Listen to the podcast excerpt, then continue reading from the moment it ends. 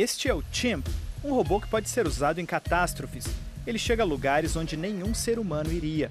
Chimp pode até parecer meio lento e desengonçado, mas tem inteligência artificial o suficiente para trabalhar com pouca ajuda.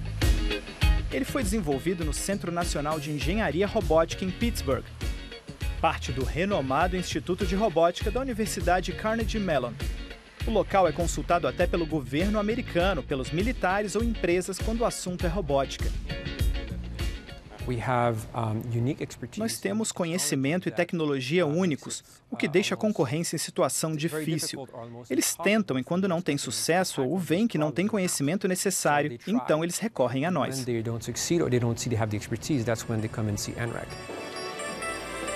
Um conhecimento de anos. Marshall Herbert tem desenvolvido computadores e robôs há mais de três décadas. Para ele, as condições nessa pequena universidade privada são exatamente as que precisa para desempenhar seu trabalho. Em 1979, criar um instituto desses aqui na universidade era uma loucura.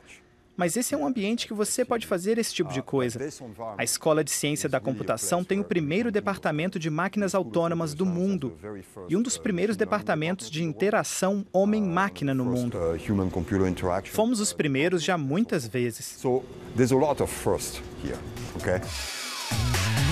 O Instituto cobre todas as áreas da robótica, desde o desenvolvimento de rodas para a sonda da NASA em Marte a sensores de monitoramento de produção na China, dando às fábricas uma inteligência própria.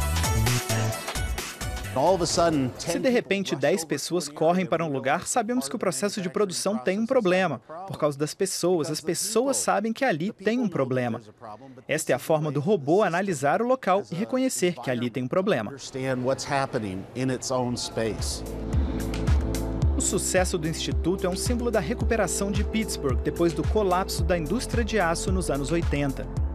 Será que esse é um caso de salvamento robótico? Ainda existem muitos céticos. O uso de robôs na indústria também pode gerar uma onda de desemprego. Até empregos como o de motorista podem desaparecer. Para o Instituto, as máquinas devem ajudar os humanos e não substituí-los, mas em longo prazo, quem sabe? Ainda vai demorar muitos anos até que os robôs substituam os humanos. Ainda vão levar décadas. Mas e se os robôs ficarem tão desenvolvidos a ponto de ameaçarem não apenas o trabalho, mas a vida na Terra?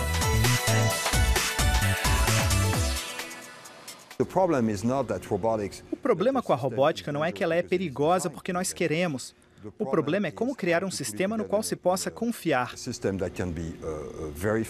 Como se pode verificar e validar um sistema baseado na aprendizagem e adaptação a partir de dados?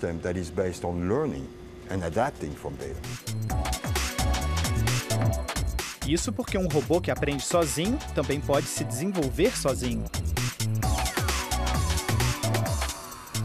I am putting the blue block in the blue bin. Algum dia, Herb será capaz de ajudar a tirar a mesa ou cozinhar. Isso envolve reconhecer objetos, identificá-los, pegá-los e movê-los para uma outra área. Em longo prazo, o impacto pode ser grande, mas por enquanto ainda é cedo para falar sobre a revolução robótica de Pittsburgh. News.